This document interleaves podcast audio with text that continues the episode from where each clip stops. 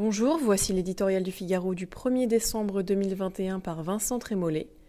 Éric Zemmour et le tourment français.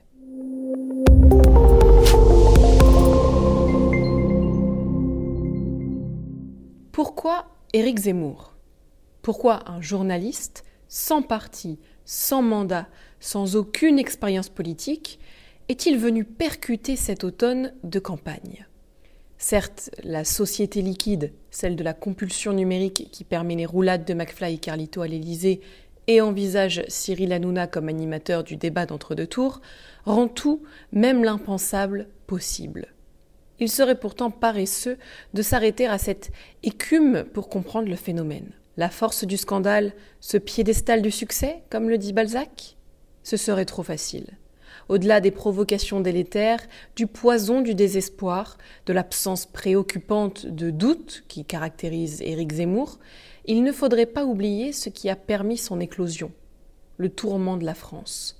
La crainte du déclassement économique, de la transformation démographique, de la dépossession culturelle, explique le grand chamboule-tout auquel nous assistons.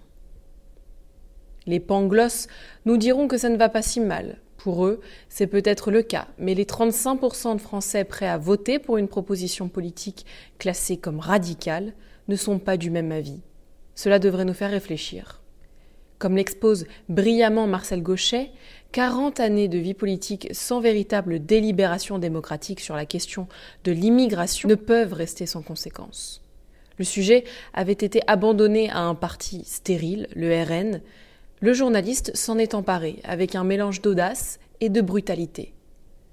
Prendre la tête du parti de l'inquiétude en se proclamant dernier rempart de la civilisation, candidat de salut public, ne suffit pourtant pas à faire un programme, à faire naître une espérance.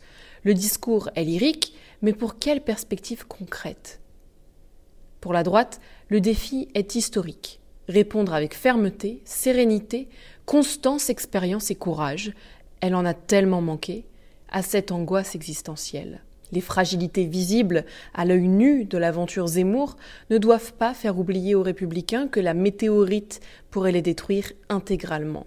Quand le sage tire mille enseignements de cette irruption abracadabrantesque, le fou ne regarde que le doigt.